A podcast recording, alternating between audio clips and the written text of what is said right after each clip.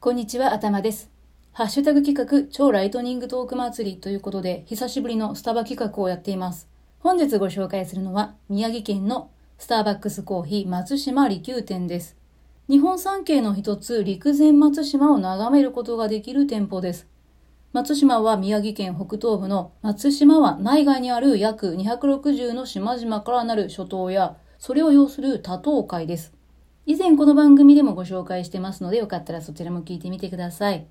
スタバのある松島利休は、松島のランドマーク的な存在の商業施設です。利休庭園では1年を通じてライトアップが実施されていて、10角30棟のレツルタワーに投影されたプロジェクションマッピングも必見なんだそうです。2階まである広々とした店内で旅の休憩にもちょうどいい空間だと思います。